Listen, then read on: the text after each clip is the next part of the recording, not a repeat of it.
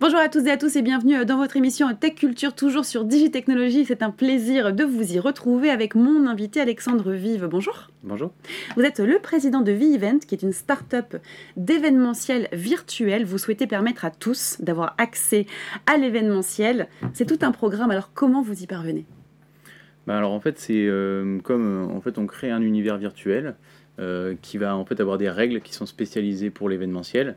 Donc on va retrouver comment on fait une conférence, comment on rentre en contact avec des gens, comment on va aller bah, leur, leur, donner notre CV, etc. Donc on va retrouver tout ce qu'on fait dans un événement. D'accord. Et l'idée derrière c'est d'avoir ensuite la création des, des, environnements complètement personnalisables pour que ben, un organisateur se différencie d'un autre organisateur et pareil pour les, les annonceurs qui vont avoir leur stand, etc. Alors, on sait que l'événementiel, ça peut coûter parfois cher pour des petites sociétés, quand on fait euh, euh, des événements de salon ou d'autres choses, ça coûte de l'argent. On a un avantage de coût quand on passe par vous, pourquoi? Bah en fait, le virtuel, forcément, c'est quand même un petit peu moins cher. Mhm. En plus, nous, on a mis en place des, des, systèmes. Donc, il y a, la, il y a la, prestation, on va dire, euh, directe, qui est un petit peu plus onéreuse, même si c'est beaucoup moins cher que sur du physique. On est environ à 4 fois moins cher. Ah oui. Mais après, on va avoir euh, la possibilité d'utiliser euh, des créations qui sont déjà faites par d'autres utilisateurs. Donc en fait qui réduit encore le coût puisque là on est comme sur de la location par exemple. Et après on peut avoir voilà, des choses qui sont beaucoup plus génériques euh, et qui sont du coup encore moins chères. Donc en fait ça permet vraiment d'avoir un accès à l'événementiel pour les organisateurs et pour les annonceurs qui, qui, ben, qui, qui n'ont pas dans le physique en fait. Et qui sont vos clients et vos partenaires? Est-ce que vous avez une typologie précise qui s'intéresse plus justement à l'événementiel virtuel? Bah, en fait, on va avoir euh, sur l'événementiel virtuel, on peut avoir n'importe quel type de client. En fait, hein. ça peut être, euh, enfin, c'est sûr qu'un salon de l'agriculture, c'est beaucoup plus difficile à faire en, virtuel. Oui, je, pense.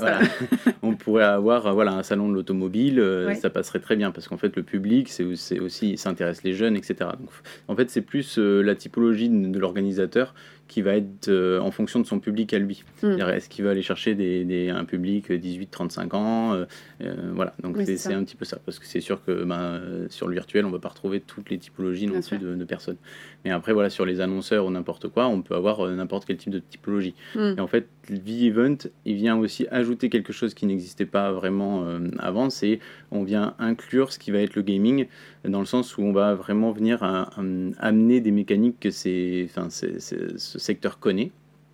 Et donc, euh, dans, la, dans la démonstration, par exemple, de leur jeu ou des choses comme ça, on va mm. venir ajouter des technos qui permettent de, euh, de, de, de, faire de l'exposition de jeux vidéo ou, euh, et, pas dépayser non plus leur public sur, sur une solution qui serait trop limitante en termes de gameplay, on va dire. et vous mettez tous les outils à disposition de vos clients de gestion, d'analyse, le ROI, ce genre de choses? Voilà, tout à fait. En fait, on a un site internet qui permet donc la création et la gestion des événements pour mm. les organisateurs et les annonceurs, pour leur stand, etc. Et on va avoir cette même plateforme qui permet aux visiteurs d'aller chercher les événements. Donc c'est une plateforme de référencement. Sur cette plateforme, les organisateurs euh, vont pouvoir gérer leurs événements, le partager, euh, inviter euh, des annonceurs et ensuite pouvoir utiliser des outils qui vont être des outils d'aide à la création des événements et des outils en fait d'analyse des KPI puisqu'il y a énormément de KPI forcément virtuels. Ok. Et vous êtes en recherche de levée de fonds? Oui, alors tout à fait. En fait, on vient de clôturer une partie de la levée en, ah, augmentation, de capital, enfin, en augmentation de capital, 70 000 euros. Là, on cherche encore 50 000 euros du coup en augmentation de capital, avec une valorisation du coup à 900 000 euros. D'accord. Et euh, pré-monnaie, et en fait qui va nous permettre d'aller chercher ensuite les subventions et les prêts. Euh, voilà. Mais on a, on a avancé un petit peu sur tous les volets. Aujourd'hui, on a bah, en fait fait notre première étape qui était voilà, 70 000 euros pour aller chercher déjà une partie des subventions, etc. Donc voilà, là on est, euh, on est, on va dire, dans une bonne dynamique. Et, euh, puis espérons que ça continue. on espère pour vous aussi, on suivra tout ça en tout cas. On va passer maintenant à la question sans filtre, c'est parti. Et c'est la suivante. En quoi Vivent est-il différent d'un métaverse? Alors en fait, voilà, c'est le métavers. Euh, en théorie, ça va être un jumeau numérique de notre espace, de notre monde. Et en fait, on sait bien que ben, euh, même dans notre monde, il y a des spécialités. Hein. C'est-à-dire que ben, quelqu'un qui fait de l'événementiel, c'est pas quelqu'un qui fait de l'automobile, etc. Et donc en fait, c'est une sorte de métaverse, mais spécialisé événementiel. En fait, c'est comme si on était un professionnel de l'événementiel dans le monde physique. En fait, on est professionnel de l'événementiel dans le métavers. Donc, on a créé mm. cet environnement spécialisé. Mais c'est en quelque sorte un métavers, avec notre propre règle. Bon, bah parfait. Merci pour ces explications et ces précisions. Merci, Alexandre.